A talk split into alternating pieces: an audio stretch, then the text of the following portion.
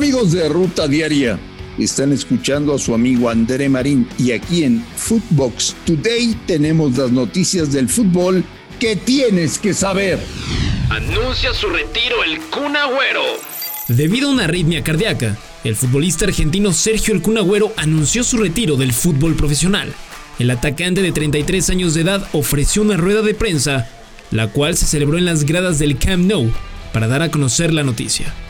Kun Agüero debutó a los 15 años con Independiente de Argentina para luego militar en el Atlético de Madrid, Manchester City y cerrar su carrera con el Barcelona. Esto dijo el Kun Agüero. Bueno, que, he decidido dejar de jugar al fútbol profesional y nada, es un momento muy duro. Estoy muy feliz igual por la decisión que tomé. Primero es, eh, es mi salud. Ya saben por qué por tomé esta decisión, por, por el problema que tuve hace un mes y pico, por ahí. América tiene su primer refuerzo. América anunció la llegada del mediocampista sudamericano Diego Valdés, quien se convirtió en el primer refuerzo del equipo capitalino para el Clausura 2022. El conjunto de Cuapa presentó a Valdés después de semanas de negociaciones y tras la realización de los exámenes médicos. Valdés, de 27 años de edad, llega a las filas del América proveniente de Santos, equipo en el que estuvo entre 2019 y 2021 tiempo en el que disputó 101 partidos con los guerreros, en los que marcó 21 goles y dio 18 asistencias. MLS revela calendario.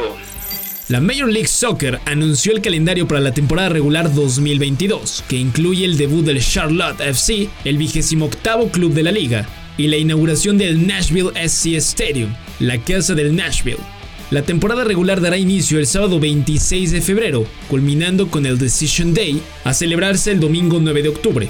La postemporada tendrá tres semanas de acción, concluyendo con la final de la MLS Cup a jugarse el 5 de noviembre. Definida la fecha entre Argentina e Italia. Argentina e Italia disputarán el 1 de junio del 2022 el duelo entre el campeón de la Copa América contra el campeón de la Eurocopa. Este evento se celebrará en Londres y es organizado entre la UEFA y la CONMEBOL para definir a la mejor selección de dichas confederaciones. Modric y Marcelo positivos de COVID. El Real Madrid anunció en un breve comunicado a través de sus redes sociales que Luka Modric y Marcelo dieron positivo a coronavirus por lo que fueron separados del equipo. Ambos jugadores no podrán jugar el fin de semana contra el Cádiz por la Liga Española que los tiene como líderes y tampoco estarían el miércoles 22 cuando visiten al Athletic Club de Bilbao. Chivas Femenil renueva Licha Cervantes. La goleadora histórica se queda en casa. La directiva de Chivas alcanzó un acuerdo con Alicia Cervantes para que permanezca en las filas rojiblancas durante dos años más. A través de un comunicado, el club dio a conocer la noticia y ampliar su vínculo hasta el 2024. Definidos los rivales de Conca Champions. Los equipos de la Liga MX y de la MLS ya conocen a sus rivales en los octavos de final de la Liga de Campeones de la CONCACAF. Cruz Azul chocará ante el Forge, equipo de la Canadian Premier League. Santos ante el Montreal de la MLS. León, León ante el Guastatoya de Guatemala y los Pumas contra el Saprissa de Costa Rica. Por su parte, Seattle Sounders se enfrentará a Motagua de Honduras, Colorado Rapids al Comunicaciones de Guatemala, New York City al Santos de Guapiles de Costa Rica y New England Revolution se medirá al Cavalli de Haití. El torneo iniciará en febrero, con los juegos de ida de los octavos de final entre el 15 y 17 del mes. La vuelta de dicha fase será el 22 y el 24 del mismo mes.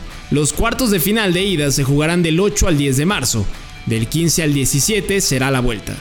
Escuchemos a Andrés Lilini, técnico de Pumas, y Willy Coito, técnico de comunicaciones de Guatemala felices con, la ilusión de poder hacer un gran torneo porque representa mucho para nosotros. Sí, sabemos que, que está acostumbrado a este tipo de competiciones. Su técnico Iñaki Alonso es alguien que, que conoce de estas competencias y mucho, así que va a ser un, un lindo juego. Todavía estamos muy emocionados de, de una gran final, creo que fueron dos finales con un gran espectáculo que, brindó Motagua y Comunicaciones. Eh, por suerte nosotros pudimos alzarnos con el sueño que teníamos desde el inicio y, bueno, y ahora esperar a ver nuestro rival, ¿verdad? A ver que en lo que viene, muy motivados por, por, por afrontar eh, lo que viene, ¿verdad?